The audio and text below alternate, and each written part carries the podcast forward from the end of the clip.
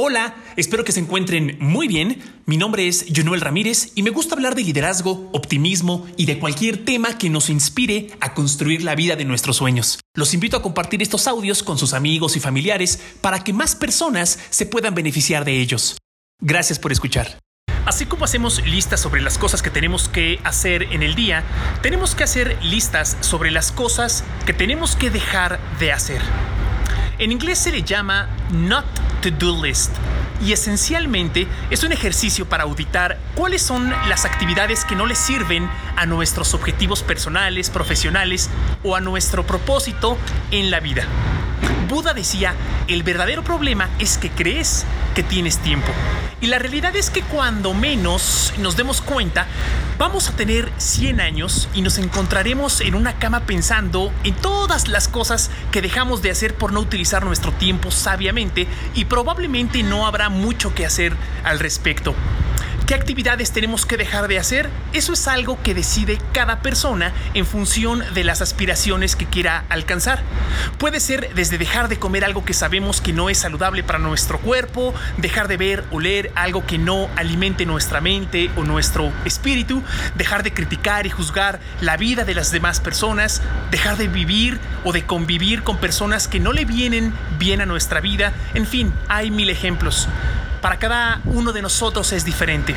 Los invito a realizar una lista de las cosas que tienen que dejar de hacer. Pueden ser 5 o 10, las que ustedes quieran. Una vez que la terminen, asegúrense de que la tengan a la vista, de que puedan regresar a ella fácilmente. La pueden imprimir o tenerla en su celular y tener, por ejemplo, recordatorios para leerla nuevamente cada determinado tiempo. Si desean mayor compromiso, al parecer a muchas personas que ya han realizado esta lista les ha servido publicarla en sus redes sociales.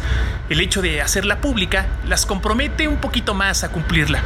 Finalmente, muchas de las actividades que están por dejar de hacer ya son hábitos que han adoptado, por lo que no esperen ver grandes cambios de la noche a la mañana. Romper un hábito puede tomar 21 días o más.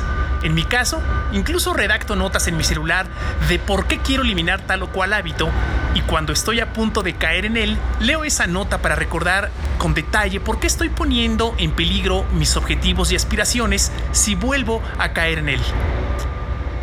Y la parte emocionante de todo esto es pensar en cómo van a invertir el tiempo que van a recuperar en desarrollar una nueva habilidad, aprender un idioma, leer un libro que les entusiasme, retomar su amistad con personas que sí le vienen bien a su vida, crear nuevos círculos sociales con personas positivas que compartan sus sueños y que los impulsen a seguir adelante, conocer nuevos lugares, emprender un negocio, ahorrar para irse a vivir a otro lado. En fin, las posibilidades son infinitas cuando utilizamos el tiempo en nuestro favor.